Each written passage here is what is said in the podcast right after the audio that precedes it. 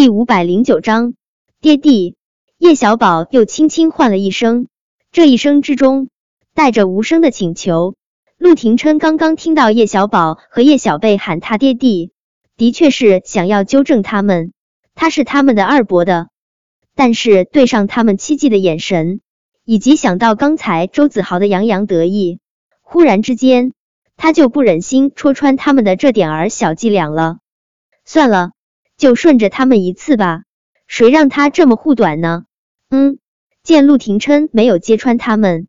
叶小贝顿时笑得眉眼弯弯，就连总是跟小冰块似的叶小宝的唇角也勾起了浅浅的弧度。看着面前和乐融融的站在一起的父子三人，叶维心中又是心疼，又是说不出的欣慰。他今天带陆廷琛一起过来参加亲子节目，的确是最正确的决定。听到陆廷琛的声音，周子豪身上的气焰顿时没有了方才那般嚣张。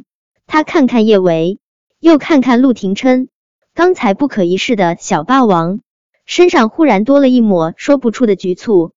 他挠了挠头，有些不好意思的走到叶维和陆廷琛面前：“叔叔阿姨，我真的不是故意说叶小宝和叶小贝是死了爸爸的孩子的，我就是我就是。”周子豪更加卖力挠头，一副难以启齿的模样。看到周子豪这副傲娇却又带着羞涩的模样，叶维忽然觉得这位小班霸似乎也没有刚才看上去那般恶劣。他半蹲下身子，颇为耐心的看着周子豪说道：“你就是怎么了？我就是。”周子豪像是下定了什么极为重大的决心，他用力抬起头，那双炯炯的大眼睛颇为真诚的看着叶维：“我就是喜欢叶小贝。”叶维。他家宝贝儿这是被表白了，还没等叶维反应过来，周子豪又别扭无比的说道：“可是叶小贝他根本就不愿意理我，我只能故意欺负他，吸引他的注意。”叶维弱弱的吞了口口水，他真想说：“孩子，你这种行为是不对的，你想吸引人家女孩子的注意，却说人家是死了爹的孩子，你这样的手法。”能追到女孩子才怪，但是叶维是个善良的人，他不想伤害周子豪幼小的心灵，他硬是把这句话给憋了回去。叶小贝他整天就知道跟在叶小宝屁股后面，叶小宝有什么好？他是比我高还是比我帅？叶维忍不住看了叶小宝一眼。周子豪说叶小宝没他高，他信；但他说叶小宝没他帅，他只能说。孩子，自信是好事。小朋友，其实你和小宝都很帅，你们帅气的人一定要好好相处哦。叶维颇为温柔的对着周子豪说道。被叶维夸帅气，周子豪不由得有点儿不好意思，他红着脸看了叶维一眼，随即转过脸对着叶小贝说道：“叶小贝，我喜欢你，你就不能喜欢我一下啊？”叶维看看叶小贝，又看看陆廷琛，面对别人对自家宝贝儿这么直白的告白，他还真不知道该怎么处理。棒打鸳鸯似乎是太残忍了一些，但是支持吧。小孩子早恋真的不是好事啊！不等他说话，叶小贝就已经脆生生开口，干净利索，不留一丝活路。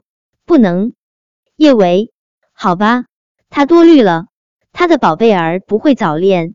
周子豪显然是位坚强而又勇敢的小朋友，或者说他已经被叶小贝拒绝过无数次，都习惯成自然了。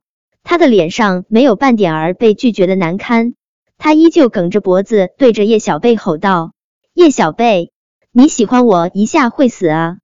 我告诉你，就算是你不喜欢我，我也会一直追你，追到你喜欢我为止。”叶小贝，我们走着瞧。说着，周子豪神气的甩了下脑袋，就雄赳赳、气昂昂的往后台外面走去。走到门口的时候，他似乎是想起了什么，他忽然又折了回来。他变戏法似的从口袋里面掏出了一块巧克力，给你。哼，无比霸道总裁的将巧克力塞进叶小贝肉乎乎的小手中。周子豪又摆出了班霸的姿态。鼻孔朝天往前走。孩子，你说你给你追的女孩子一块巧克力就好了，干嘛还来一个哼啊？叶维都快要被周子豪给逗笑了，他忽然就有些担心这位傲娇的中二少年将来娶不到老婆了。叶小贝显然是很不喜欢周子豪的，他比周子豪还有气场地甩了下脑袋，哼。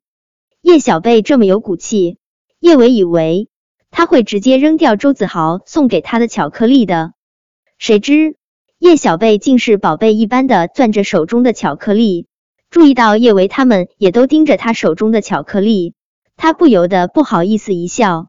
妈咪、爹地、哥，我是挺讨厌周子豪的，但是巧克力好无辜的，他那么善良，那么可爱，我要是不吃他，他会伤心的。叶维弱弱的抽了下嘴角。好吧，叶小贝小吃货赢了，吃吃成大胖子才好。叶小宝嫌弃的看了叶小贝一眼，小心嫁不出去。听了叶小宝这话，叶维忽然就又想到了刚才情商感人，很有可能娶不到媳妇的周子豪。万一小贝嫁不出去，岂不是便宜了周子豪？若干年后，事实证明，叶维真的多虑了。追叶小贝的男人。几乎能从城南排到城北，叶小贝会嫁不出去？搞笑！无视叶小宝嫌弃的眼神，叶小贝笑眯眯的就打开了面前的巧克力。他还没有塞进嘴里，陆廷琛就一把将他手中的巧克力抢了过来。叶小贝委屈的扁了扁嘴：“爹地，我的巧克力！”陆廷琛将一大盒巧克力塞进叶小贝怀中，他现在。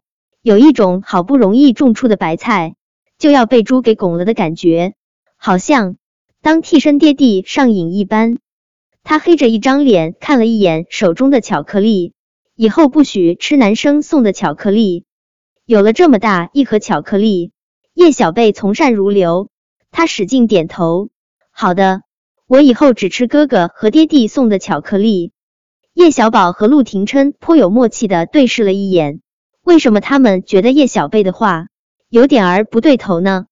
很快，亲子表演开始，快要轮到陆廷琛他们上台的时候，陆廷琛的手机忽然响了起来。公园，公园的声音之中带着明显的痛苦。嘉诚哥，我忽然肚子好疼，我好难受，你回来陪陪我好不好？本章播讲完毕，关注微信公众号书界锦鲤。回复数字零零幺，文字版比音频更新更快，体验更好。